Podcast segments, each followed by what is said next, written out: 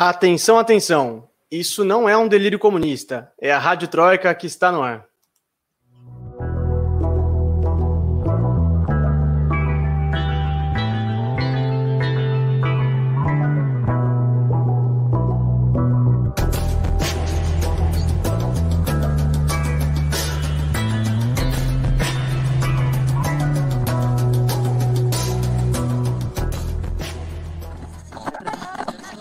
Rádio Troika.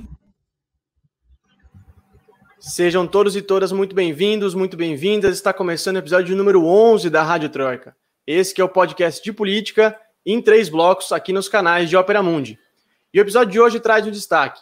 Reta final. Castilho mantém liderança e fica mais perto da presidência no Peru. A apuração eletrizante do segundo turno das eleições presidenciais peruanas e o desempenho do candidato de esquerda, Pedro Castilho, que amplia cada vez mais sua vantagem sobre a ultradireitista Keiko Fujimori, ficando mais perto de assumir a presidência do país, serão os temas do nosso segundo bloco. E no destaque da nossa correspondência, a gente vai debater o início da produção da vacina russa Sputnik V em território argentino e a tentativa de alguns eurodeputados de, criticar Cuba no Parlamento Europeu. Claro que também teremos nosso querido festival de besteira que assola o mundo e nossas já tradicionais dicas culturais no final do episódio. Eu sou Lucas Stanislau, repórter de Ópera Mundi, e como sempre, não estou sozinho nessa missão. Receba com carinho a repórter prata da casa, diretamente de Madrid, na Espanha, Camila Varenga. E aí, Camila? E aí, Lucas, boa noite. Boa noite, Amanda. Boa noite para todo mundo que está assistindo a gente essa noite mais uma vez. É um prazer estar aqui, como sempre. Muito bem. E a repórter que discute sim, Carlos Gardel, diretamente de Buenos Aires, na Argentina, Amanda Cotrim. E aí, Amanda? Microfone, Amanda. Olá, agora Aí. sim? Agora sim. Boa noite, Lucas. Boa noite, Camila. Boa noite a todo mundo que está acompanhando aí. Tamo junto. Muito bem, gente. Vamos logo passar para o nosso primeiro bloco, carinhosamente batizado de Aconteceu Aqui, onde nossos correspondentes trazem os seus respectivos destaques. E aí, no Velho Mundo, Camila, alguns eurodeputados resolveram hoje falar sobre direitos humanos em Cuba. Aí a gente pensa que foi proposto algum debate sobre o bloqueio norte-americano, que já dura mais de 60 anos e causa prejuízos milionários ao país, mas não. Eles queriam mesmo era é, falar que Cuba estava violando direito, os direitos humanos da população. Né? Explica para a gente essa história e quem propôs esse debate, o que foi discutido? Pois é, Lucas. Tudo começou quando é, opositores ao governo cubano fizeram greve de fome, e, e aí isso gerou uma super repercussão. Em especial, teve o artista Luiz Manuel Otero Alcântara, que ele fez greve de fome, de sede, e aí supostamente, né, ele foi hospitalizado e aí, supostamente ele estava incomunicável, né, sem contato com com o mundo exterior, então como se ele tivesse sendo mantido ali à força, segundo é, dizem, as forças favoráveis a, a esse grupo, né? Que é o grupo do, do movimento San Isidro, que já já a gente explica, mas é, foi isso, ele passou 29 dias hospitalizado, e então a União Europeia resolveu se pronunciar sobre isso, né? Alguns eurodeputados é, falaram sobre a preocupação deles de que direitos humanos estivessem sendo violados na ilha, e isso já gerou, gerou um auê generalizado, né? Mesmo antes do debate acontecer, Cuba já tinha pedido para que o Parlamento Europeu não fizesse esse debate, né? É, falaram que, é, que, que, isso era uma tentativa de, de minar as relações da União Europeia com Cuba, né? Lembrando que Cuba e a União Europeia assinaram em 2016 o Acordo de Diálogo Político e Cooperação, que entrou em vigor é, em finais de 2017, se não me engano, que é, tirava a União Europeia da, da posição comum, né, que a gente chamava, que era que a União Europeia só ia estabelecer é, relações com Cuba se sentisse que Cuba estava respeitando os direitos humanos e a, a ditadura cubana estava abrandando, ou seja, que Cuba estava caminhando para uma democracia, como se Cuba não fosse uma democracia. Então, assinar esse acordo tinha sido muito importante, porque reconhecia o governo de Cuba como não sendo uma ditadura, é, deixava de lado todo essa, esse, esse discurso muito influenciado pelos Estados Unidos, né? Então, Cuba falou que esse debate era uma tentativa de, de minar esse acordo, pediu para que, que o debate fosse evitado, não foi, né? E aí a embaixada de Cuba em Bruxelas se pronunciou de maneira um pouco mais incisiva, né? Falando que é, se eles queriam falar de violação dos direitos humanos, eles deviam falar sobre o bloqueio, o bloqueio imoral e ilegal, econômico, comercial e financeiro provocado pelos Estados Unidos, né, que realmente gerava problemas na vida da população cubana, que prejudicava é, a população, né? Falaram que era vergonhoso ter um debate desse, que só lhe servia para alimentar o racismo e a xenofobia, né? É, é importante destacar que muitos é, deputados espanhóis, eurodeputados espanhóis, impulsionaram esse debate, né? Isso, inclusive, foi tema do comunicado da embaixada cubana em Bruxelas, falando que os espanhóis se esquecem que Cuba já não é mais uma colônia, né? E também fizeram isso porque eu acho que também uma tentativa de atingir o governo espanhol entre os, os, eurodeputados espanhóis de direita, atingir o governo do Pedro Sanches, porque historicamente os eurodeputados socialistas têm uma relação mais próxima com Cuba, né? Então, é, também criticaram esse bloco, dizendo que eles foram coniventes com supostas violações aos direitos humanos que aconteceram em Cuba. Enfim, tá rolando um, uma discussão aí generalizada. Pois é, e, e, como você falou, esse, é, como, como isso foi impulsionado por alguns eurodeputados espanhóis, isso teve também, é, a gente pode projetar repercussões disso dentro da Espanha, né? Você acabou de citar aí a relação é, do Pedro Sanches com essa, com essa com a oposição, né, com esses eurodeputados. É, muito bem, mas, mas então, eu queria tratar com você também, Camila, sobre é, o que motivou esse debate, né? Que você acabou de citar aí no começo, que é esse movimento chamado Movimento San Isidro. É, o Opera Mundi tem, tem feito matéria sobre isso, porque não é de hoje que eles estão é, agindo em território cubano, mas eu queria que você explicasse para a gente é, que, o que, que é esse movimento, quem faz parte disso, qual que é o objetivo desse movimento. Bom, o, movimento São Isidro é um movimento de artistas ou de pessoas ligadas à arte que faz oposição ao governo, né? Eles dizem que eles sofrem censura, mas, por outro lado, o governo diz que eles estão a serviço dos interesses norte-americanos, e de fato, quando o movimento foi criado, é, se eu não me engano, foi, não sei se foi em 2020, um pouco antes, mas enfim, teve um episódio muito marcante em 2020 que o governo cubano chamou de, de golpe suave. O líder do, do movimento San Isidro realmente disse que o presidente dele era o Donald Trump. Então, tudo isso realmente faz a gente questionar a legitimidade desse movimento e, e se ele realmente está sofrendo censura ou se eles estão realmente servindo a interesses imperialistas, né? É, então, esse movimento continua em ação até hoje, e aí o artista que tinha feito a greve de fome supostamente formaria parte desse movimento ou estaria em diálogo com esse movimento. Pois é, eu, eu me lembro também que eles cunharam uma expressão, né, é, em contraposição com, a, com aquela, aquele, aquele lema clássico do governo Isso. cubano, né, pátria ou morte, e eles Isso. vieram é, com o pátria e vida, né, como Isso. uma tentativa de se opor a essa narrativa da Revolução Cubana, né. Uhum. Sim, e... mas aí o, o, presidente cubano, o, o Dias Canel, tentou incorporar a expressão, afirmou que pátria e vida também é uma, uma das convicções deles, né? É, eles, eles não estão. Ele falou que é importante não deixar que esvaziem o significado da, da, dessa expressão e que todos eles, na verdade, lutam pelo mesmo, só que são lemas diferentes. Sem dúvida. É, a gente sabe, não é, não é, não é novo na história, principalmente na história latino-americana é, essas tentativas de, como o próprio governo cubano classificou golpe suave, né? Essa, que vários teóricos falam no soft power, né? Na, na tentativa Exato. de influenciar rumos políticos pela cultura, pela arte, né? E, e não sei, esse movimento tem um, tem um pouco esse cheiro, tem um pouco esse caráter, assim, de. Porque não é só uma oposição uhum. é, ao governo cubano, uma oposição ali travada institucionalmente, mas chega ao ponto, como você mesmo citou, de um dos, dos integrantes do grupo dizer que era favorável ao Trump. Então, não é mais um movimento só contra o governo, é um movimento de extrema-direita, né? Porque, Exato. afinal de contas, o, o Trump está tá localizado aí no debate.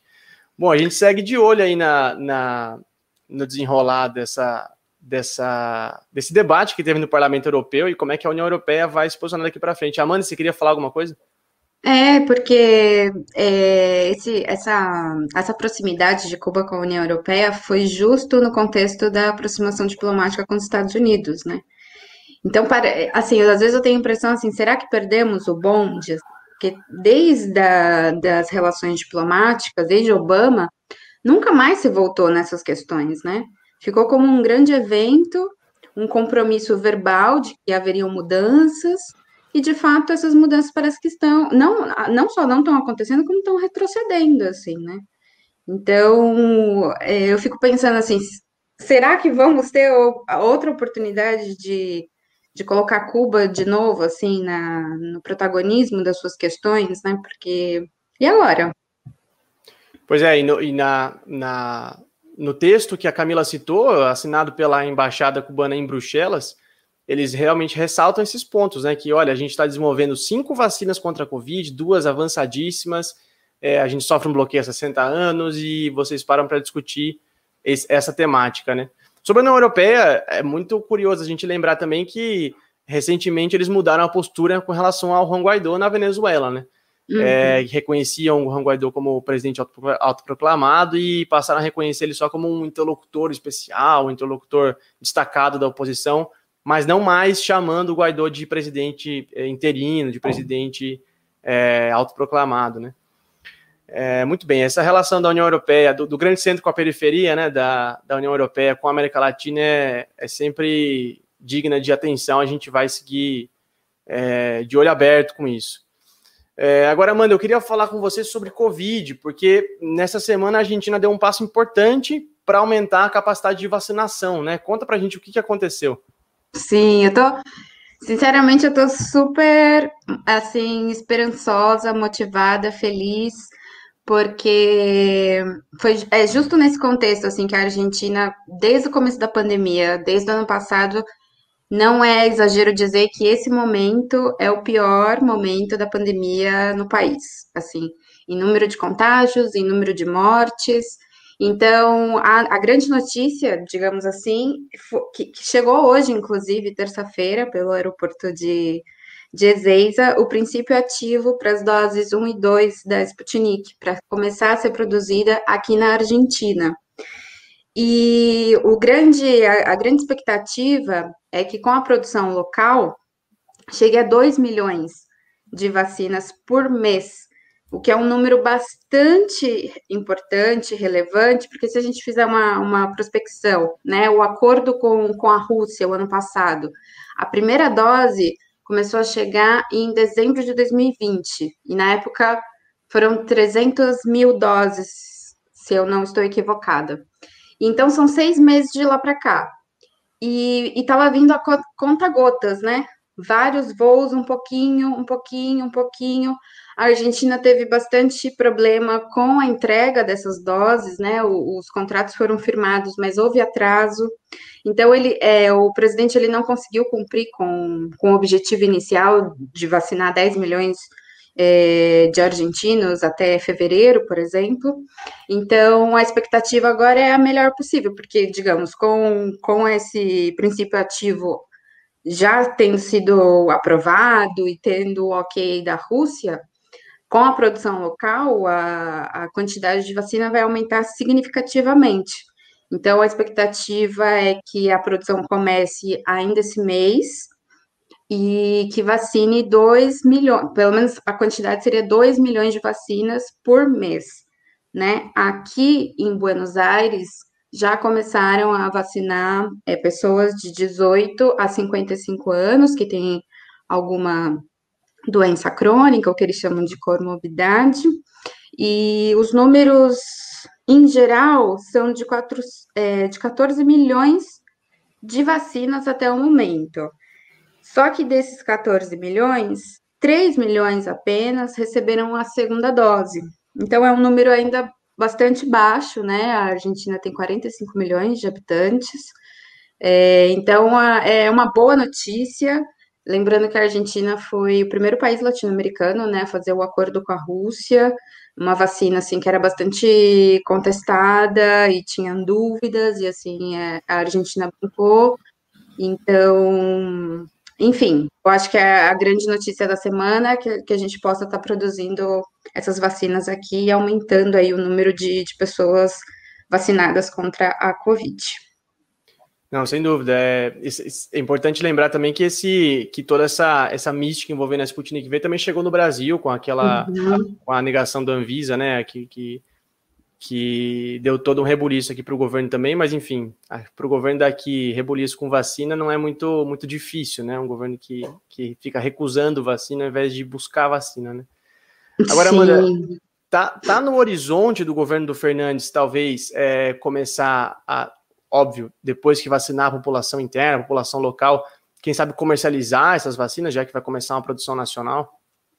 Sim, ele, ele, ele fala disso, né? Ele não fala fortemente, porque, digamos, o primeiro é, passo seria conseguir imunizar os argentinos, a população, mas ele, ele tem nesse discurso, assim, como a Argentina sendo esse lugar que vai ser um, uma espécie de, de, de, de, de fonte mesmo para negociar com outros países porque é, também fala-se do Paraguai e da Bolívia e a Argentina como esse intermediador que também vai poder, inclusive, distribuir para os países vizinhos, né? Então a expectativa é a melhor. Se a gente consegue é, produzir em grande quantidade, vacinar realmente a população, é, sem dúvida nenhuma, o próximo passo seria é, a, a distribuição, né? para países vizinhos que, que tenham interesse na Sputnik. Eu acho que, sem, sem dúvida nenhuma, é, é uma notícia que dá um, um ânimo, assim, né? Porque a gente aqui no isolamento social ano passado foi bastante severo, assim, é, não sei como foi no Brasil, não sei como foi na Espanha, mas aqui as coisas foram fortes mesmo, assim, de não poder sair para nada por, sei lá, uns sete meses, pelo menos. As fronteiras seguem fechadas, não tem nenhuma previsão de abertura, mas é, é confiar que um, um, passo importante foi, foi feito agora, né, e que a gente tem uma perspectiva, né, a gente consegue vislumbrar que agora vai. Sem dúvida, sem dúvida. E como eu dizia, apesar de ser trágico, porque você tem mortes no país, é, casos aumentando, as diferenças de postura, né? Diferença de postura do, do presidente Alberto Fernandes ou do governo argentino para o governo brasileiro realmente é gritante. Países estão próximos, vizinhos, com posturas diferentes e a população sente, né? A gente sente isso, a gente acompanha o noticiário daí e está vivendo aqui em São Paulo. É, a gente sente, sente bastante. Dá uma Muito inveja bem, boa, gente. né? É, aquela inveja boa. Muito bem, gente. Acho que a gente encerrou aqui os assuntos do primeiro bloco. É, 30 segundinhos, a gente já volta para discutir o grande tema da semana, que são as eleições peruanas. Não sai daí que a Rádio Troika já já está de volta. Rádio Troika. Você já fez uma assinatura solidária de Opera Mundi? Com 70 centavos por dia, você ajuda a imprensa independente e combativa. Acesse www www.operamundi.com.br barra apoio.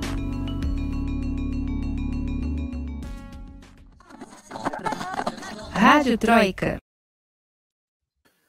Muito bem, estamos de volta para o segundo bloco da Rádio Troika, esse que é o podcast de política em três blocos aqui nos canais de Opera Mundi. E a gente está de volta para falar da apuração mais eletrizante dos últimos tempos da última semana. Eu estou falando, claro, do segundo turno das eleições presidenciais no Peru. Milhões de peruanos foram às urnas no domingo para escolher se o Pedro Castilho, professor sindicalista de esquerda, ou a Keiko Fujimori, a candidata de extrema-direita e filha do ex-ditador peruano Alberto Fujimori, assumiria a presidência do país. E logo na madrugada de segunda, os primeiros resultados indicavam uma vantagem de Keiko, da candidata conservadora. Mas ontem à tarde, Castilho fez a ultrapassagem e não perdeu mais a liderança na apuração. Ele segue ampliando sua vantagem sobre a candidata é, da extrema-direita e aumentando sua chance de se tornar o próximo presidente do país. A apuração nesse momento alcança mais de 96% dos votos contabilizados e coloca Castilho com 50,244% dos votos, enquanto Keiko aparece com 49,756%. Essas decimais são importantes porque realmente a apuração está bem acirrada e voto a voto, cada, cada pontinho ali, cada, cada voto conta, né? Agora, Camila, a gente disse que o Castilho tem grandes chances, mas a gente não pode dizer que ele já ganhou, né? Porque a apuração continua. E por mais que a vantagem seja favorável a ele, a tendência, ao menos matematicamente, ainda não é irreversível. A gente aponta, claro, o favoritismo do, do, do, candidato da esquerda, porque existem muitas regiões rurais, por exemplo, que não terminaram de contar os votos, e na maioria delas o Castilho é franco favorito. Explica para a gente esses números, é, de quais regiões a gente está falando que faltam apurar, regiões e países, né? Porque tem votos do exterior também, e quem esses números beneficiariam, de quais regiões e, e, e qual, para qual candidato iria. É, exatamente, Lucas. É, ainda tem votos para ser contabilizados, né? Os dados que você deu são os últimos. Eu, eu acho que tanto você quanto eu estamos aqui com a janelinha aberta para ver quanto. Só, só no F5, né? Exato, só no F5. Só no F5. é, e, e realmente tem essa tendência, né? Então, só para a gente relembrar um pouco quem é Pedro Castilho, para a gente entender por que, que ele tem esse apoio rural, né? O Pedro Castilho, como você bem disse, é um professor rural, sindicalista, né? Então, ele traz todo esse eleitorado junto com ele, né? Além disso, muitas das promessas eleitorais dele, né? A campanha dele se centrou em fortalecer o povo, em, em é, conseguir mais direitos para o povo, realizar reformas de infraestrutura, nacionalizar empresas. Algumas dessas coisas ele acabou moderando ao, ao, longo da campanha, né? Porque também é importante a gente lembrar que lá no início ele tinha assim uma diferença enorme com relação a Keiko, né? Tava com uma vitória ali disparada nas pesquisas, então ele podia ser um pouco mais ousado nas promessas dele, né? Mas, é, em geral, o, o, as frases que ele dizia que né, a riqueza tem que ser para o povo, né, que não pode mais ter gente pobre num país rico, eram as, as frases um pouco que ele usava, mais ou menos. Então, ele prometia é, ajuda financeira a famílias rurais, obras de infraestrutura, nacionalização de empresas, todas essas coisas que eu estava dizendo, então, ele tem conquistado áreas rurais muito importantes, né, e as áreas rurais que faltam por contabilizar eu não sei se eu tenho. Você tem aí, Lucas?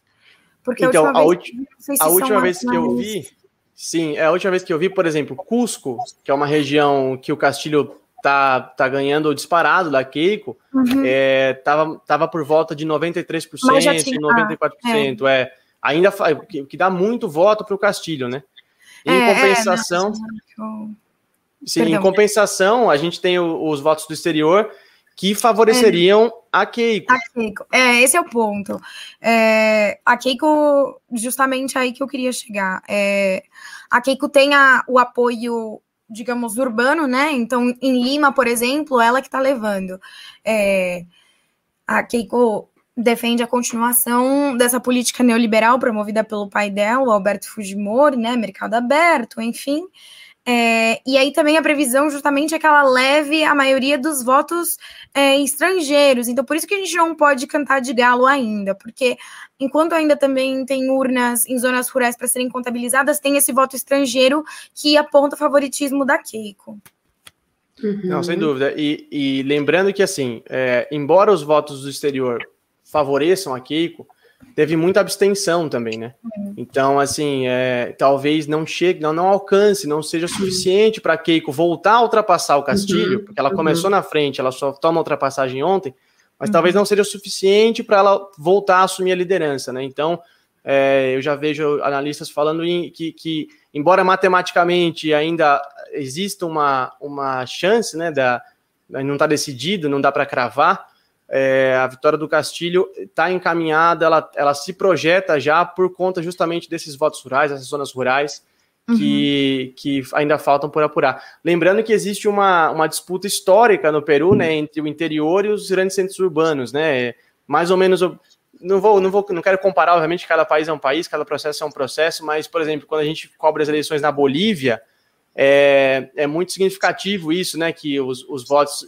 para o Evo, para o partido do Evo, vem sempre das regiões é, longínquas, né, das, regiões, das, regiões, rurais, indígenas, enquanto os grandes centros urbanos sempre votam à direita, né? É muito, é muito curioso e, e, um pouco similar esse caso, né? Não é à toa que Lima, por exemplo, ela está ganhando é, disparado, né? Disparado. Uhum. Uhum. E, cidadãos que moram no estrangeiro também tendem, votar, tendem a votar mais à direita, né? No governo do Bolsonaro, por exemplo, ele levou Madrid. Então, essa sem também dúvida, é uma Embora eu tenha visto hoje que na Itália o Castilho está liderando. É? É, é bom, no, no, caso do, do, da eleição de 2018 no Brasil, claro, cada situação é uma situação, mas eu acho que na França o Haddad tinha levado. Sim, é, então, então existem. Para cada, cada regra tem a sua exceção, né? Exato. Agora, Camila, eu queria falar de novo com você, porque assim, é, a gente acompanha aqui com muita ansiedade essa apuração que está, como eu falei, realmente eletrizante. É, quem é jornalista ou quem se, interessa a nível absurdo por política num domingo legal, do domingo para segunda, né? De ficar acompanhando a apuração, esperando os primeiros resultados, etc. É, e eu imagino que se, que se a gente daqui está ansioso, quem dirá os peruanos e os candidatos, né? Porque assim, é, o Castilho anda pedindo calma, a Keiko também estava pedindo calma, mas hoje ela já veio falar de outra coisa, já sugeriu uma fraude. Eu queria que você comentasse a postura dos candidatos e como que a postura da Keiko mudou de ontem para hoje, depois do Castilho ter ultrapassado, né? É, tá sendo com emoção, né? A gente tá sofrendo mesmo. Quando a Keiko tava dando vitória, porque, claro, apuram primeiro centros urbanos, é, isso assustou muito, né? O Castilho o tempo inteiro vem pedindo calma, é, compostura, respeito. É, ele disse que é, é preciso ter fé no povo e manter as esperanças a Keiko, como você bem disse, no começo pedia calma, quando ela ainda estava vencendo, quando o Castilho virou e aí permaneceu na frente, ela começou a dizer que poderia ter fraude, fraudes, irregularidades no processo eleitoral, que estavam querendo boicotar a vontade do povo, que é uma estratégia que a gente conhece desde sempre na América Latina, que candidatos de direita, quando vem a sua possibilidade de ganhar indo pelo ralo, é, diminuem os processos eleitorais, né? Mas os, os órgãos eleitorais do Peru já vieram a público dizer que não há nenhuma irregularidade, não apontam para nenhuma irregularidade. O Ivan La, La Negra, secretário-geral da Associação Civil Transparente, Transparência, se não me engano, que vigia os processos eleitorais, né? É uma associação independente. Disse que está tudo normal. O Júri Eleitoral Nacional também rejeitou, rejeitou a possibilidade de irregularidades, né? A OEA tinha se pronunciado falando que deveria se investigar ali e tal, mas os órgãos peruanos é, já disseram que está tudo normal, que é, o processo eleitoral peruano é um dos mais seguros e que tem muita preparação e que tá tudo de acordo com as regras e realmente é só um chilique. É, é, é muito curioso isso, né? Porque assim, a gente que está acompanhando desde antes do primeiro turno, né? Desde antes da do, quando começaram as campanhas, é, a grande imprensa peruana, a maioria dos jornalões de lá, estavam fazendo uma campanha quase aberta para Keiko, né? Assim, estavam batendo muito no Castilho e, e elogiando muito a Keiko e, e colocando medo, terror, o pânico do Castilho vencer.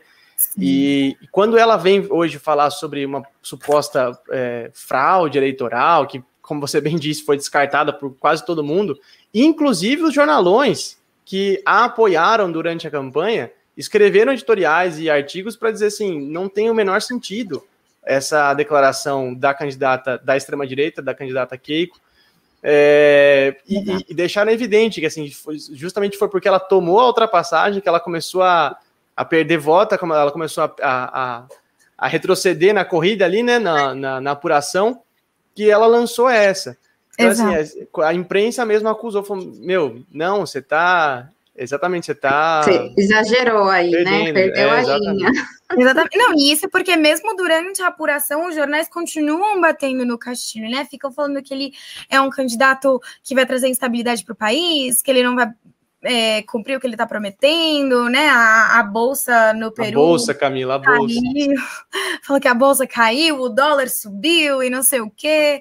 Então, eles continuam batendo no Castilho. Então, é, é muito significativo que, mesmo durante todo esse processo, a, a, a imprensa, sem estar tá moderando o discurso com relação ao Castilho, percebeu que a Keiko né, na verdade, está inventando uma coisa porque ela está sentindo que ela pode perder essas eleições.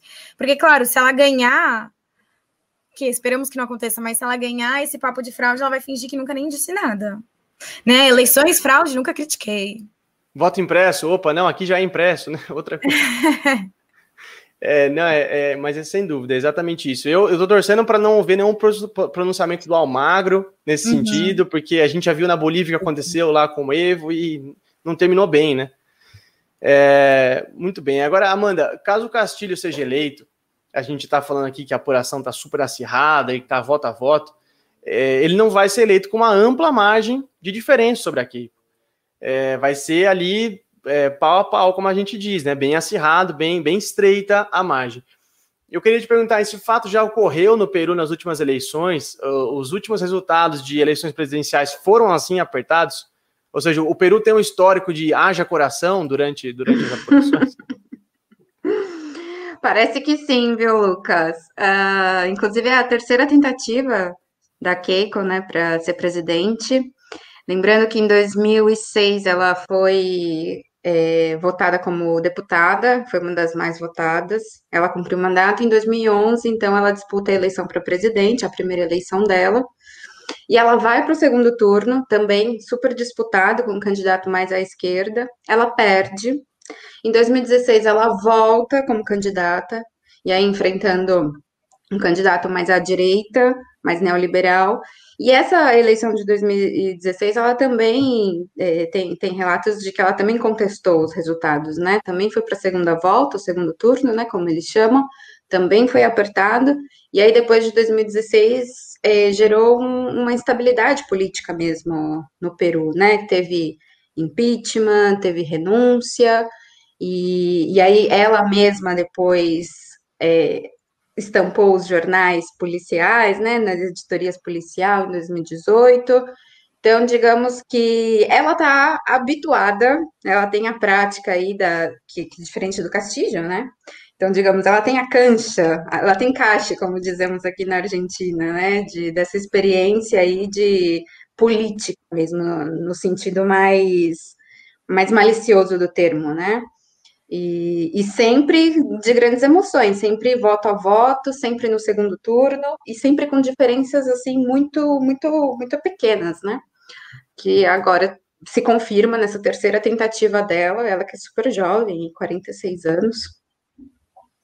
Exato, Amanda. E eu acho importante a gente salientar, como você já começou a fazer por aí, quem que é a rival do Castilho, né? Porque uhum. até para a gente ter a dimensão de, de que quase a metade do país tá votando em uma pessoa que é de extrema direita, que é filha de um ditador que recentemente, durante a campanha, defendeu o legado do pai de esterilizações forçadas contra mulheres durante a ditadura do Fujimori. Então, assim, eu queria que você falasse mais quem é a Keiko e como é que ela uhum. radicalizou é, o discurso para a extrema-direita, ainda mais para a extrema-direita, durante essa campanha, justamente para né, colocar ah, o Castilho é o comunista, é o, é o extremista, radical, e agora eu vou para o outro lado da moeda, eu vou é, então, quem, quem que é a? Quem que é a filha do, do ditador Fujimori?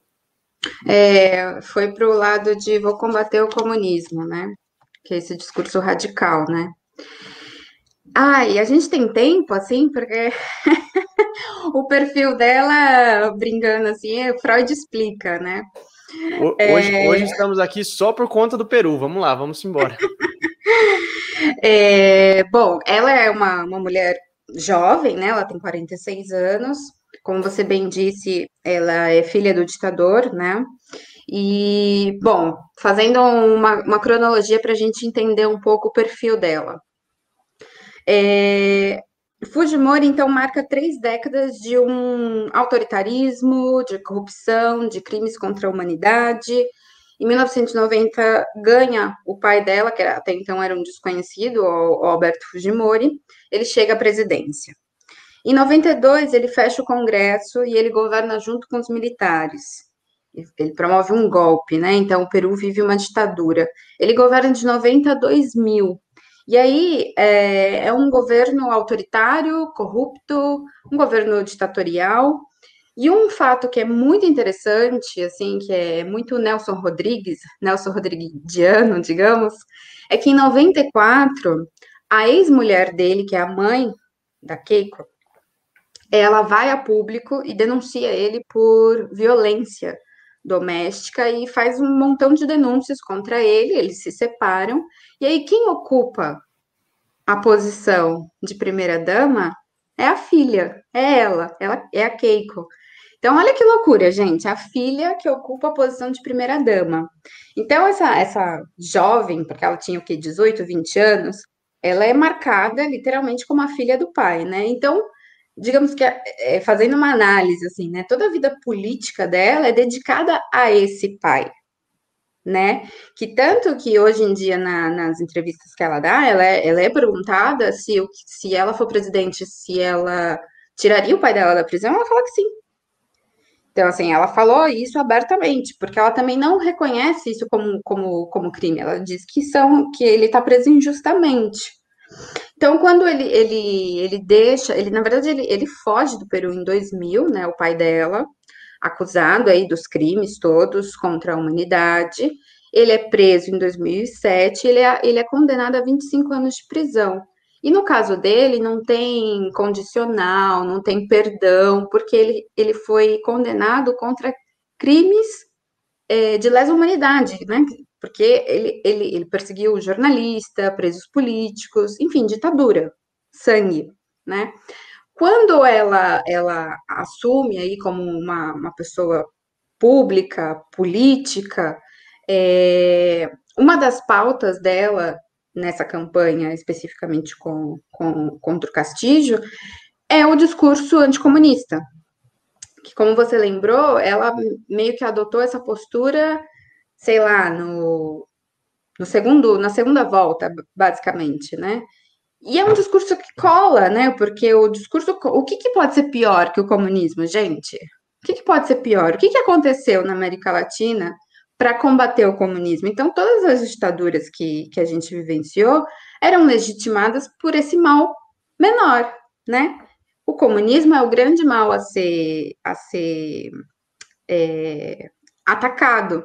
Então, você legitima qualquer tipo de governo autoritário porque existe algo pior do que isso, que é o comunismo. Então, de alguma forma, ela foi para esse lado. E, e, lembrando que a, que a Keiko, ela nem, nem dá para ser chamada de uma candidata de direita, ela é de extrema direita, né? Ela é uma espécie, não sei, de, de Bolsonaro, assim, e ela tem uma comunicação muito simpática. Você vê os vídeos dela no YouTube, o modo como ela se comunica com as pessoas, ela é extremamente popular. Faz né? comício com a camisa da seleção peruana, né? Faz comício com a seleção, é, exatamente, com a, com a camisa de futebol, que sintomático, né, gente? Quando teve o impeachment da Dilma, que, que, qual que era o uniforme padrão das pessoas pedindo, pedindo o impeachment, né? Camisa da seleção. Então parece que é um sintoma aí da, da, nossa, da nossa era. E então ela, ela, ela, ela tem essa comunicação extremamente popular, ela é muito simpática, ela é amável, ela não tem essa postura, é, digamos, agressiva ou mal-humorada, muito pelo contrário. Então, ela apostou nesse discurso anticomunista e, e muita gente que estava em dúvida, ela pegou esse público, né? Com o, o argumento do mal menor. Bom, pelo menos não vamos virar Venezuela, pelo menos Isso. não vamos virar Cuba, que também foi uma, uma, um discurso forte dela, né? Essa coisa com a Venezuela um discurso forte também na, na eleição equatoriana, recentemente, né? Que o candidato da esquerda acabou perdendo, mas que também fizeram, apostaram numa campanha muito é, anti-Venezuela, anti-Cuba, anti-comunismo, sempre relacionando com o Andrés Arauz no Equador e agora relacionando com o Castilho.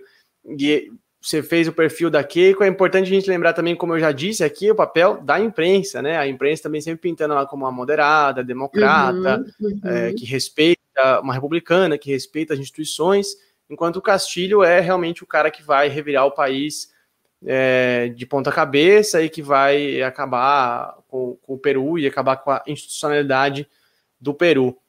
É... E, e, é uma coisa importante, de, de, um adendo importante, que ela foi presa em 2018. Ela teve uma prisão preventiva, porque ela é acusada de corrupção, lavagem de dinheiro na campanha dela, na campanha eleitoral.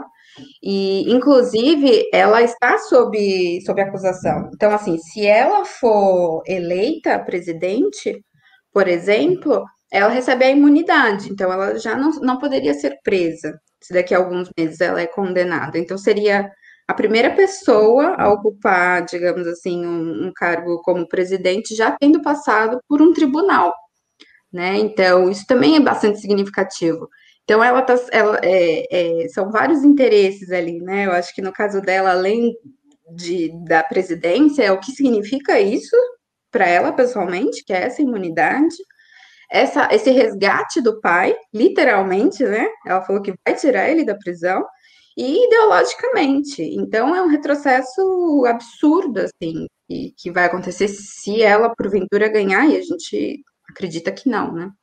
Não, é importante a gente salientar sempre que é, eu vejo muita, não só no Peru, mas em, outro, em outras eleições também, um pouco essa régua ideológica sendo mal medida, né? Assim, não, não é que a gente quer chamá-la de extrema-direita, as posturas dela, as posições, o que ela defende, a caracterizam como uma pessoa de extrema-direita. É, é um fato, não adianta pintar de moderada, de centro-direita, de centro-democrata e, e tal.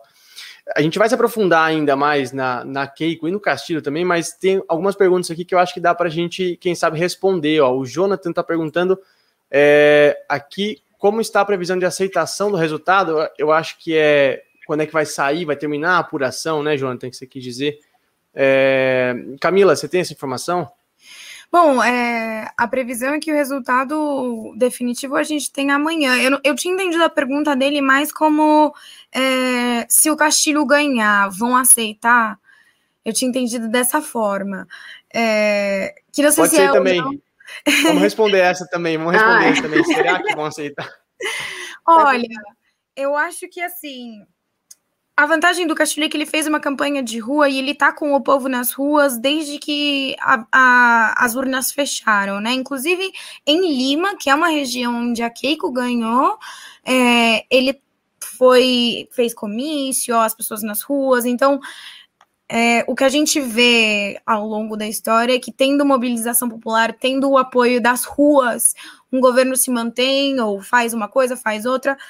E se a gente vê também os processos que estão acontecendo na Colômbia e no Chile, esperamos que esses processos deem forças para novos governos de esquerda que venham a surgir, né? Então, é, inclusive, a gente agora estava falando do perfil da Keiko e que a vitória dela representaria um retrocesso, e a vitória do Castilho representaria a ruptura com essa ditadura do, do Fujimori, porque, inclusive, uma das promessas de, de campanha do, do Castilho, que eu, que eu acho que eu me esqueci de comentar, é realizar um processo constituinte, porque a constituição deles é de 79, pode ser, se eu não me engano, é muito antiga, dessa época de ditadura, então. É, Sim, esperamos... 92, 93, se eu não me engano. É. dos anos 90, da época do Fujimori. Uhum, né? uhum. Mas ah, você falou aí, Camila, de América Latina, você lembrou o Chile, né? O Sidney também pergunta aqui, ele, ele faz exatamente essa pergunta. Ah, então. As eleições no Peru, em conjunto com as eleições no Chile e no Brasil 22, né? No ano que vem, podem indicar uma guinada à esquerda na América Latina. Olha, é... eu, eu não sou cientista política, então eu não não poderia prever com, com certeza, né? Porque sempre que tem um movimento mais à esquerda, tem um contra-movimento à direita para tentar barrar, né? Então, é, que é o que a gente viu no Equador, por exemplo. Apesar dos, dos esforços da esquerda, no final não deu para o Arauz. É, então, eu não sei, eu espero que sim. Acho que se o Castilho levar essa, com certeza vai fortalecer é, que novos governos de esquerda venham, né? O Brasil vai fortalecer a situação da esquerda no Brasil, mas é, não sei o que vocês, o que vocês preveem. Ah, eu, eu, eu acho super positivo, né? O Evo, o Evo Morales falou no Twitter, né, que a Keiko ela é o Trump e, e, que quão importante vai ser se o Castillo assumir como presidente, principalmente por causa do Grupo Lima, né? Que foi um grupo criado em 2017 que tinha como objetivo discutir as questões da Venezuela. Então, é um grupo é, com países da América, né? Canadá, Estados Unidos, enfim, e aí a proposta é discutir as questões dos direitos humanos, que, da falta de democracia na, na Venezuela. E, e, que na prática virou um grupo de pressão para tentar derrubar o Maduro, né? Porque foi isso que acabou virando o grupo de Lima. Exato. E, e é, a, a, sede é no Peru. Então é bastante interessante se o Castillo ganha, e aí fazendo aí uma. Eu acho que ele tem uma aliança forte aí com a Argentina e a Bolívia, né? Que digamos, estão dialogando no, no, de igual para igual, e torcer aí para uma virada em 2022 no Brasil. E, e, aí eu acho que a gente fica bastante fortalecido. Eu acho que esse é, é, a, é o jogo, né? Ainda que ele não seja o grande candidato de esquerda, assim, que ele ainda defenda algumas pautas assim um pouco conservadoras, mas dentro de um contexto político latino-americano, do que a gente já, já teve, né, no começo dos anos 2000. E que a gente perdeu. De Mori? E que a gente perdeu agora e que está tentando retomar, eu acho que é fundamental, assim, vai dar um, um ânimo, assim, vai agitar. Sem dúvida, sem dúvida. Não, e é, a, a, a, minha, a minha visão sobre isso vai um pouco também na pergunta que a Marcela fez aqui. Ó, sempre uma retórica da direita, radical ou não. É, dizer que houve fraude, dizer que houve. Eu acho que a, a gente tem passado por, por. A América Latina tem passado por processo de ruptura institucional que acabaram deixando a gente um pouco traumatizados, né? Então, sempre que ah, a gente não não pode ver alguém liderando. O Castilho não venceu ainda, né? Ele não foi declarado presidente, ele não tomou posse, mas a gente não consegue ver ele liderando a apuração sem pensar o pior, sem pensar que vai haver uma ruptura, sem pensar que vai haver. É, é, ou quem, quem dirá uma continuidade, uma guinada à esquerda de toda a região. Acho que cada país se move é, no seu determinado tempo, no seu determinado ritmo. A Camila bem lembrou o Equador, todo mundo achava que que com o Arauz voltando, a região poderia voltar a viver uma uma onda rosa, como foi na época do, dos governos Lula, né? E Kirchner, mas acabou não rolando. Então, acho que a gente tem que ficar atento, ficar de olho, acompanhar, preferencialmente em Ópera Mundi, que a gente está cobrindo muito bem isso. É, e eu queria que a Camila se aprofundasse mais um pouquinho, Camila, nas propostas do Castilho, então, para a gente fechar, já que a gente fez um perfil é, detalhado da Keiko. Quem é o Castilho? Como é, porque, assim, baseado nas propostas que ele fez durante a campanha, nas promessas que ele fez, como é que a gente pode projetar um provável governo do Castilho no Peru? Constituinte, nacionalização dos recursos, é, tudo isso a gente dá para a gente esperar? Então, vamos lá. Ele tinha falado de nacionalização dos recursos, que é algo que a gente não sabe se vai se manter. Como eu disse, quando ele estava lá ganhando por disparada, é, ele estava fazendo promessas muito mais ousadas. Inclusive, ele demorou para lançar o programa oficial de governo dele, né? E agora ele está dando uma moderada, acho que também porque a distância foi diminuindo, eu acho que ele foi ficando, foi ficando com receio, né? A Amanda também disse que em alguns aspectos ele defende pautas mais conservadoras, principalmente no que diz, por exemplo, direito das mulheres, enfim, que é, não acho que a gente pode esperar avanços, mas é, ele com certeza, é, bom, ele, ele, ele tinha ele tinha propostas que a, a, imprensa. O problema é que quando você tem um candidato de esquerda e a imprensa está contra ele, todas as propostas são distorcidas e, e são colocadas de uma forma para gerar medo, né? Então ele fala, falavam que, por exemplo, ele ia realizar uma segunda reforma agrária no país.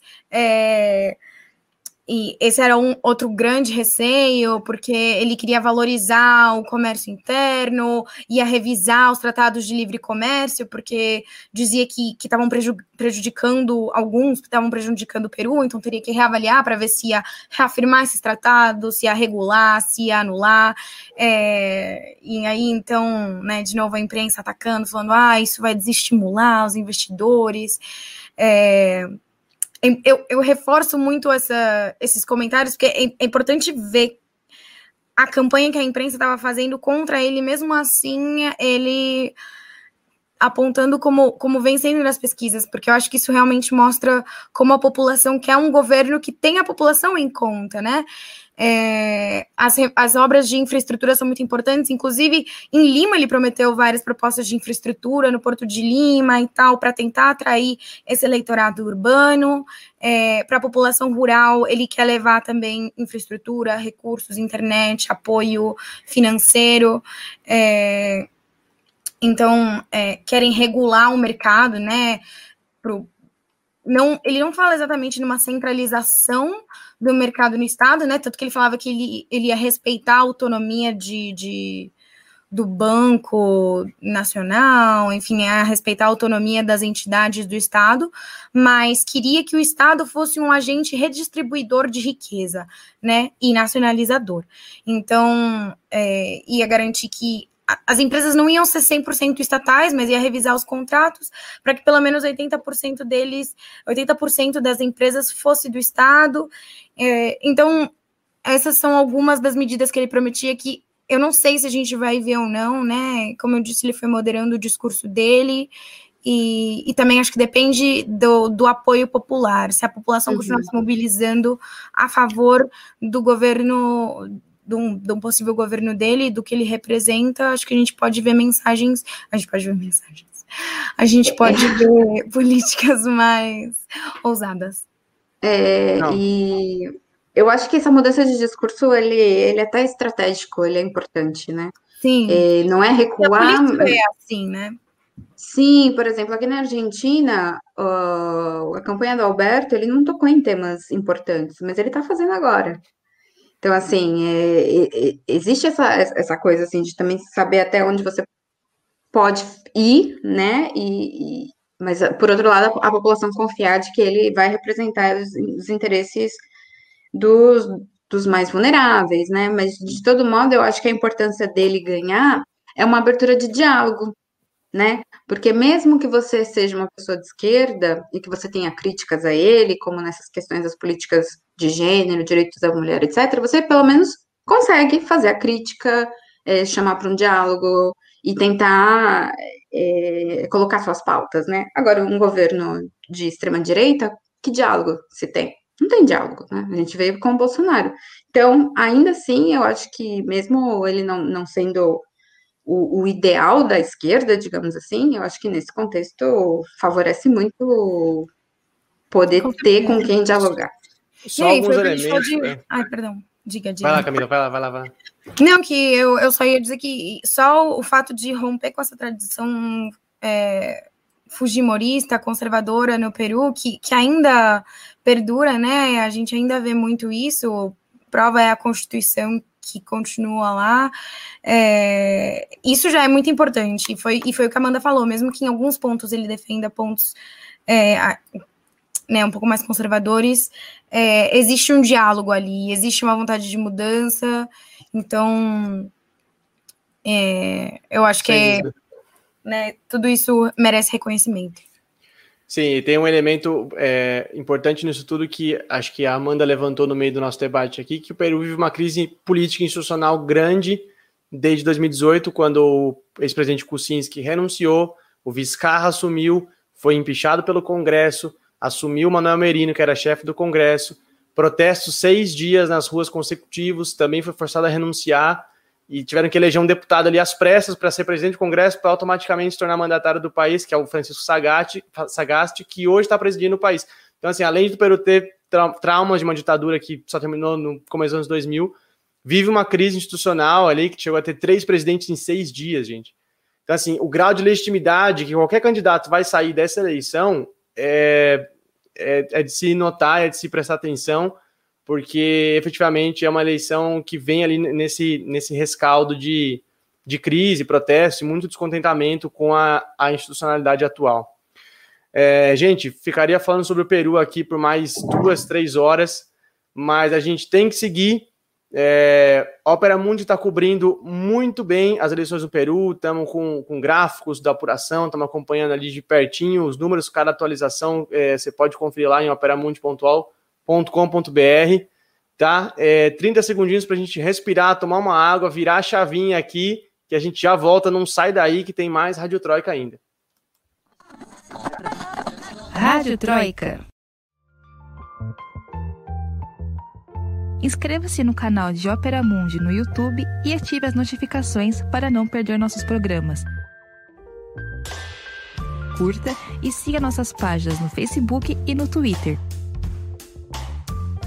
Ah, e não esquece de seguir nossos podcasts na sua plataforma favorita.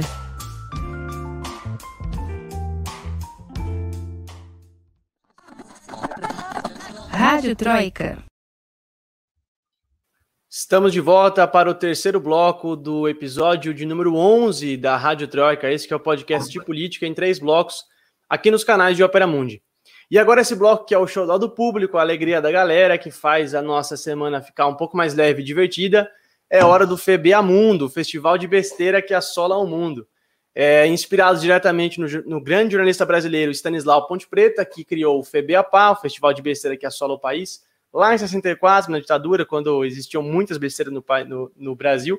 E hoje não é muito diferente, a gente decidiu trazer aqui para vocês semanalmente é, as maiores besteiras, os maiores absurdos que é, pintaram aí no mundo na última semana. É, e você aí de casa vai escolher quem merece o troféu, o selo FBA Mundo. Você vai votar aí pelo chat, a gente está esperando seu voto é, em quem merece o troféu FBA Mundo. Mas antes a gente contar para vocês o nosso FBA Mundo dessa semana, eu tenho uma surpresa para todos vocês. Eu quero que vocês recebam com muito carinho ele que é o melhor editor desse programa, diretamente de São Paulo, no Brasil, Rafael Targino. E aí, Rafa? Aê! Eu, melhor editor? Assim eu fico envergonhado. Assim, eu fico Sem lugar a dúvida. Oi, gente. Tudo bom? Rafael, seja bem-vindo. Bem seja bem-vindo ao episódio número 11 da Rádio Troika. E por que, que o Rafael está aqui, gente? Porque esse que vos fala vai tirar férias do trabalho. Sim, aquela, aquele descanso merecido do trabalhador. Sim, eu estou tirando férias é, então, pelos próximos dias, pelas próximas semanas, o Rafael vai estar aqui me substituindo no comando da Rádio Troika, no comando dos próximos episódios. É, mas a Rádio Troika continua no mesmo horário, no mesmo nos mesmos canais de Opera Mundi. É, e só eu que vou descansar e volto daqui uns dias para continuar nesse trabalho aqui muito gratificante, que eu vou sentir saudades, mas eu preciso realmente descansar um pouquinho. Então agora o Rafael tá no programa enquanto eu estiver segurando ele, viu? Talvez só um pouquinho, mas não muito. Confiamos em você, Rafa. Confiamos em você. Então, agora que o Rafael está devidamente apresentado, minhas férias devidamente informadas, Camila Varenga, o seu FBA Mundo da semana, por favor. O meu FBA Mundo é essa futebol, né? Também é para continuar informando um pouco sobre aquilo que a gente estava conversando no último, no último programa, foi, né? Se não me engano, que a gente falou de Copa América, foi no anterior? Foi já... no último, foi no último. Foi no último. Ai, no último, já perco a noção aqui, gente, perdão. É, bom, então, essa história de Copa América sendo realizada no Brasil, os jogadores brasileiros tinham dito inicialmente que eles não queriam jogar a Copa América, né? E aí eles estavam tendo o respaldo do Tite, que é o técnico da seleção brasileira.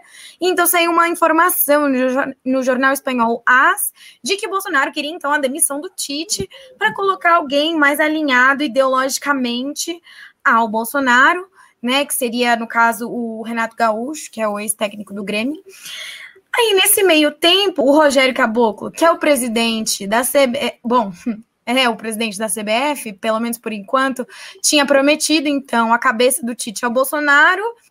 E no meio de tudo isso, o Globo é, publicou uma matéria falando que tinha casos de assédio sexual e moral do, do caboclo contra uma funcionária da CBF. Então, ele acabou sendo afastado pelo comitê de ética. É, eu acho que a gente pode esperar ali uma renúncia né? E aí, com esse, esse auê todo, a Amanda falou do, de no Peru, a galera, a Keiko usando a camiseta do Peru e no impeachment do Brasil, a, a galera usando a camiseta da seleção, já estavam os bolsominions dizendo que não iam mais usar a camiseta da CBF, porque os jogadores não queriam jogar a Copa América. Então virou assim uma coisa, uma coisa pior que a outra. Tite pedindo cabeça, o Bolsonaro pedindo a cabeça do Tite, o outro prometendo, sendo revelado o caso de assédio. Enfim, não sei se vai me render o FBA Mundo, mas eu precisava trazer essa hoje. Não, a CBF é o próprio FBA, FBAF, né? O Festival de Besteira que é solo futebol. É, ela, por, por ela mesma, já é um pois grande é. festival de besteira, meu Deus do céu. Mas pois o melhor é. foi o Tite comunista, né? E o Neymar comunista. Isso foi Gente, ótimo. Sim, bom, e agora os jogadores disseram que vão jogar, né? Então, assim. Sob protesto, mas vão jogar. Vamos fazer a nota de repúdio, né? Tem resolvido Perfeito. bastante fazer nota de repúdio hoje em dia, né? Tem resolvido muito. Mas, tipo assim, vou fazer greve trabalhando, tá bom? É.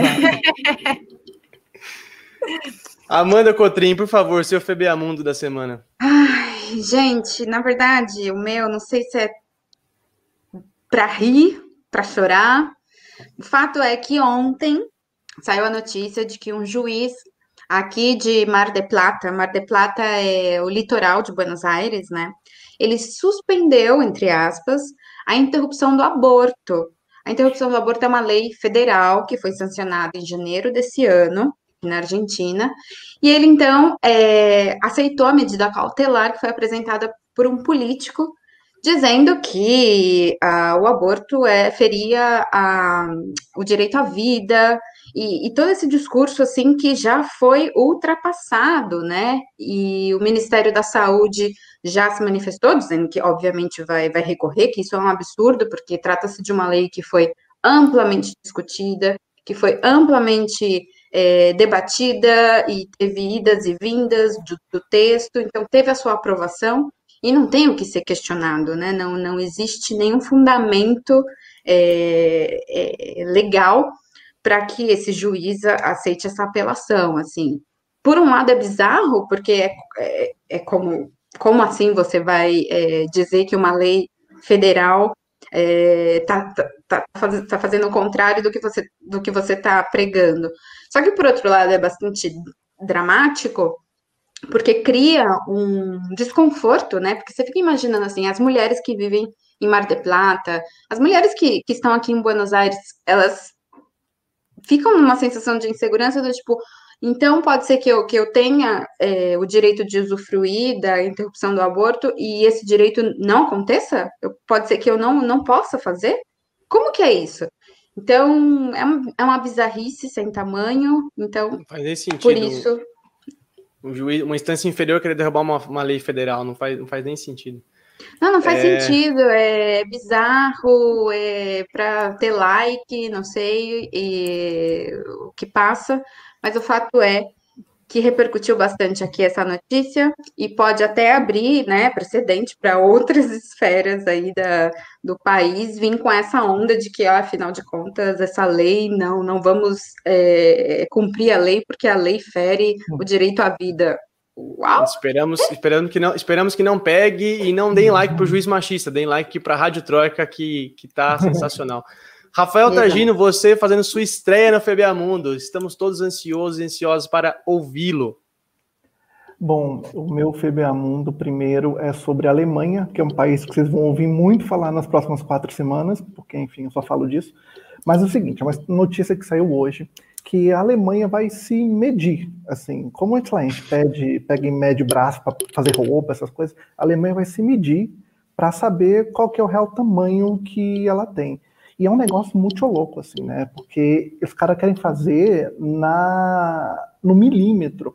A ideia deles é ter uma precisão do tamanho de, uma, de um grão de mostarda, de uma sementinha de mostarda, assim, de 3 milímetros. Aí você pergunta, para que, que a alemão está fazendo isso, né? Gente poderia dizer aqui um monte de coisa, que alemão é preciso, que alemão... Mas tem um motivo real. Está se desconfiando, acredita-se, que, na verdade, a Alemanha está afundando fundando tipo, literalmente falando, assim, em direção ao litoral, e ao mesmo tempo em que o, o litoral desce, né, em direção ali à Suécia, os morros estão subindo, justamente por conta do aquecimento global. Como está aumentando o nível de água, parece que efetivamente está tendo alguma coisinha. Então eles vão medir todos, vão medir as montanhas, vão medir a, a altura da, da, da, praia, vão fazer tudo, medir o, as fronteirinhas lá, o que está acontecendo, para ver se isso é verdade ou não. E tem mais, e tem mais. Não é a primeira vez que eles fazem isso. Porque assim, é para fazer, faz direito. Essa verdade é pelo menos a segunda vez, é, oito anos atrás, eu acho que eles fizeram, foi três anos atrás, eles fizeram a mesma coisa, foram medindo tudo. Sei que no FBA Mundo não é muito engraçado, mas é pelo menos exótico. Não, não, não. Mas, mas o jeito assim... que você conta ficou muito engraçado agora. Agora, é, por, por estar afundando, eu entendo o nível de precisão que, que, que eles estão pedindo, mas tem uma previsão para terminar isso? Assim, quantas pessoas vão ser necessárias para trabalhar para fazer isso? Ó, oh, vão ser, acho que se eu não me engano, 32 ou 35 equipes que vão se dividir, eles vão usar GPS, né? Não vão ficar com a fita métrica lá, porque também aí não, não rola, né? Mas eles vão usar. A régua escolar. Vão, exatamente, vão usar uns equipamentos aí mais chiquetoso e tal. Agora, se você acha que isso vai demorar muito, se enganou, Jovem Paduan, porque começou ontem, termina dia 15. Desde junho. Mas quanto dinheiro eles vão precisar gastar para fazer isso tão rápido? Isso não sei. Isso não estava na notícia que eu olhei. Mas assim, alemão quando pega para fazer alguma coisa direito faz, entendeu? Mas também quando pega para fazer bobagem, rapaz. quando pega para fazer bobagem, tipo aquele aeroporto de Berlim que ficou 20 anos para abrir e abriu no meio da pandemia, enfim, é, é 8 ou 80 com os caras. Mas dia 15 parece que termina o, o, o rolê da fita métrica lá. Vamos ver o que, que vai dar, se está afundando ou não, o que está acontecendo. Muito bem, muito bem. Esperamos logo, logo, logo o tamanho da Alemanha em milímetros. vou, vou, vou twittar essa informação, inclusive, estou esperando ansiosamente. É... E o seu? Muito bem, o meu FBA Mundo. O meu FBA Mundo de hoje, dessa semana, é um pouco grave, tá? Aconteceu hoje. Eu juro que eu não quero rir disso, eu vou, eu vou tentar não rir, porque assim, a situação toda é muito absurda. O presidente da França, Emmanuel Macron, foi agredido no rosto. Ele tomou um tapa na cara durante uma visita ao departamento de Drome, no sudeste do país. É, uhum. Ele efetivamente tomou um tapa na cara de um cidadão. É, ele foi se, o presidente foi se aproximar de alguns apoiadores que estavam ali reunidos e, e o rapaz é, deu um tapa na cara do Macron. E, e, o mais absurdo disso tudo, né? Assim, ele gritou abaixo a, a macronia, se referindo ao governo do Macron. E segundo algumas agências internacionais, ele teria gritado depois, ao, ao ser preso, é, Monjoie, perdão meu francês, Monjoie Saint-Denis, que seria um grito de guerra dos soldados franceses na Idade Média durante a monarquia no país. Então, ou seja, um cidadão monarquista deu um tapa na cara do Macron. A situação Eu... toda é, é, um absurdo por completo, por completo. Eu não Todo queria mundo... rir, mas não tem como não rir. Não tem como é, não rir. Eu tô rindo disso desde manhã, gente. Não, e o, e o vídeo é, é, é, engraçado mesmo, assim, apesar Dá de. Dá para ouvir o barulho, também. né? Dá para ouvir o barulho, Rafael. É, não, é. Eu tô rindo disso desde manhã, assim, e aí descobri que o cara era monarquista, foi a cereja do bolo, porque, assim, tá tudo errado. Obviamente, a Le Pen veio condenar, a Le Pen, que é extrema-direita, veio condenar, o Melanchon condenou, todo mundo falando que era horrível e tal, porque, enfim, tem há que se manter a, né, o mise-en-scène ali da, da, da, do republicanismo.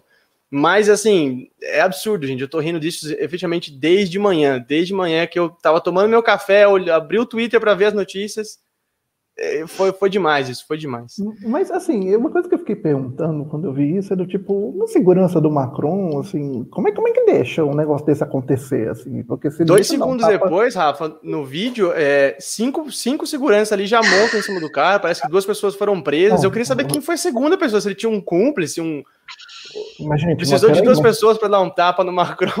Mas, mas então, depois não adianta mais muita coisa, né? Exato. Depois que literalmente Inês é morta ali, já não adianta mais nada, né? Mas ele se Agora, aproxima das pessoas para tirar uma, para tirar selfie. acho é, que ele, ele foi super selfie. dado também ali, né? Ele tava é. super serelepe ali perto das pessoas e é, tá começando, Bom, gente, né? vocês tem eleição lá, o bicho vai pegar. Tem que ser isso, simpático, isso. levar um tabef mesmo.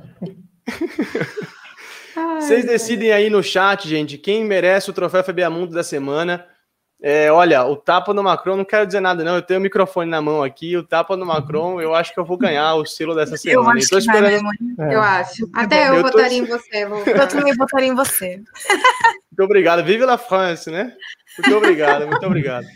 Enquanto o pessoal vota aqui, nosso órgão eleitoral computa os votos aqui, faz a contagem, que espero que não seja tão acirrado e tão eletrizante quanto o segundo turno do Peru. É, você já sabe, nossas já tradicionais dicas culturais. Eu me despeço da Camila Varenga. Camila, muito obrigado, foi ótimo, sensacional. É, por favor, seus informes finais, sua despedida e sua dica cultural, por favor. Muito obrigada, Lucas, Amanda, Rafa, todo mundo que contribuiu é, para esse programa hoje, que assistiu, que mandou pergunta, que fez comentário, que está votando aí no nosso FBA Mundo. Tudo bem se não votar em mim hoje, eu perdoo. É, a minha dica cultural é Juaneco e Sucombo é um grupo dos anos 60 peruano, de cúmbia peruana, né? Com um pouco de sonido amazônico. Na verdade, eles inclusive são uma, da, da zona amazônica do Peru, uma região que chama Pucalipa. É, era um grupo que foi muito famoso, né? Familiar, inclusive, porque, né? tinham acidentes, algumas pessoas do grupo morreram, e aí essas pessoas eram substituídas por outras da família. Então, de forma que o grupo está na atividade até hoje. É, para quem curte cumbia e sonido amazônico, é super legal. É, então, recomendo fortemente. Sensacional, sensacional. Anotei Vou ouvir aqui, agora. Hein? É. Muito bom. Amanda Cotrim, muitíssimo obrigado. Foi sensacional.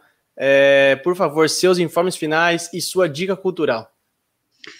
Obrigada a vocês, obrigada Camila, Lucas, boas férias, bem-vindo, Rafael.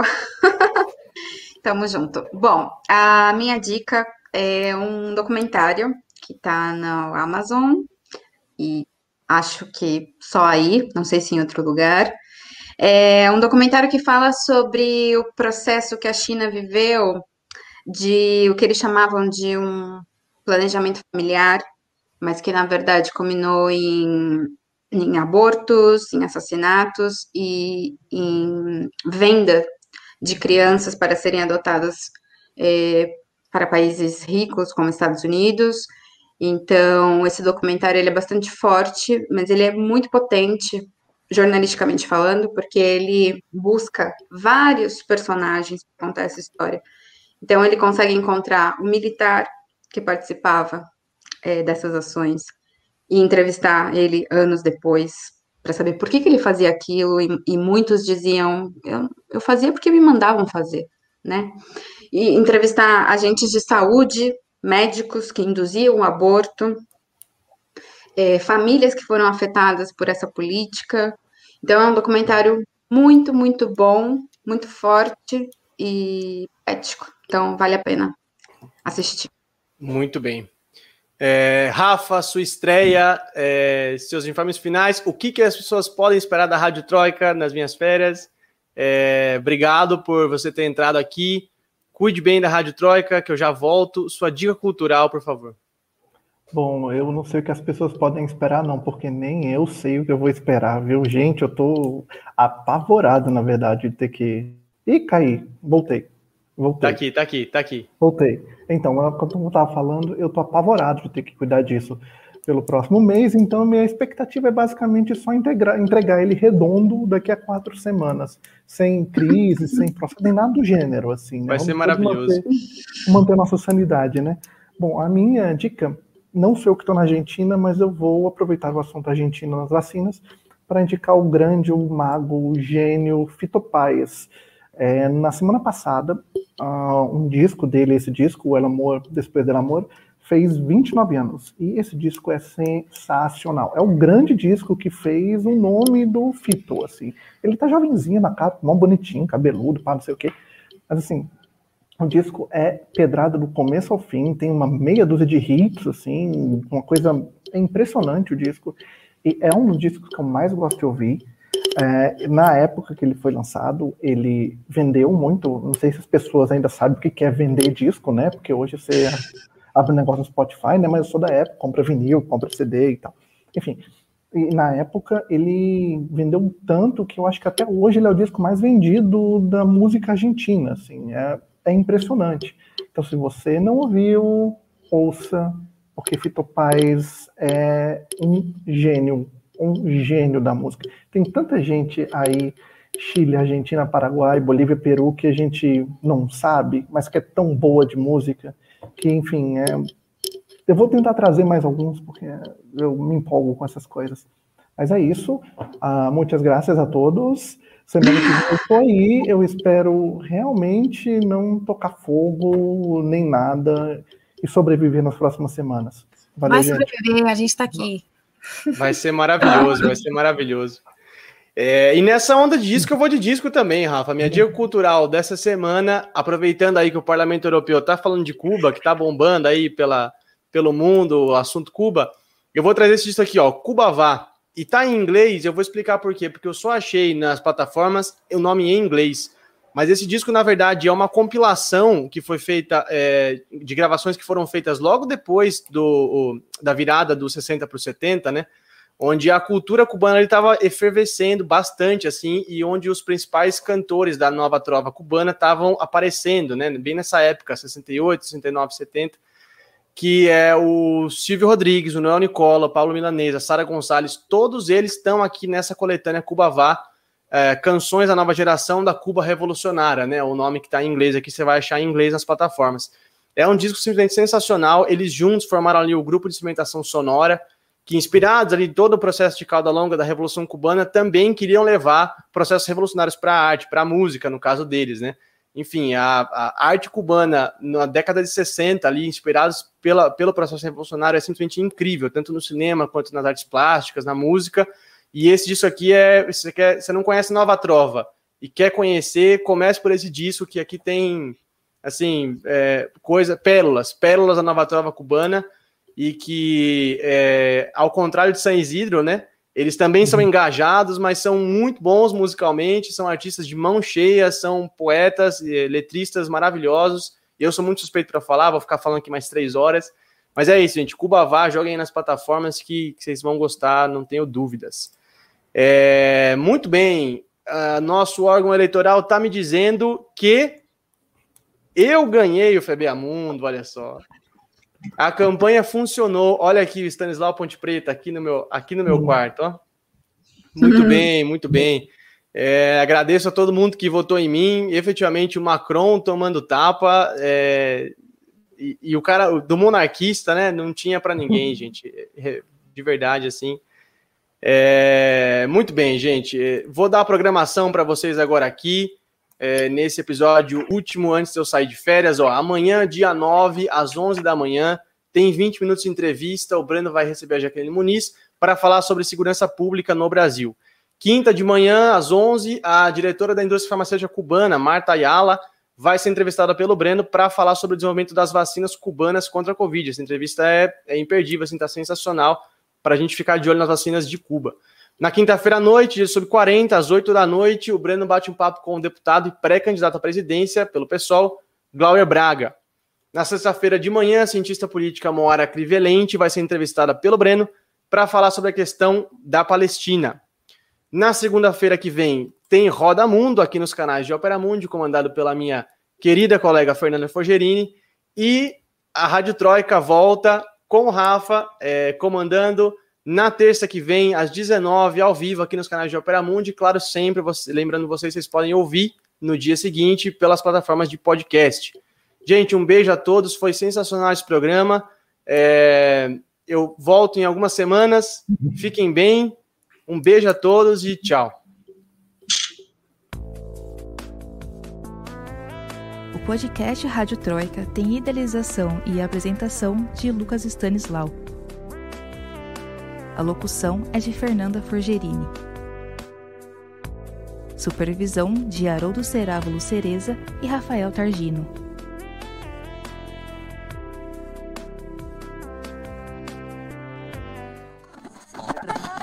Rádio Troika.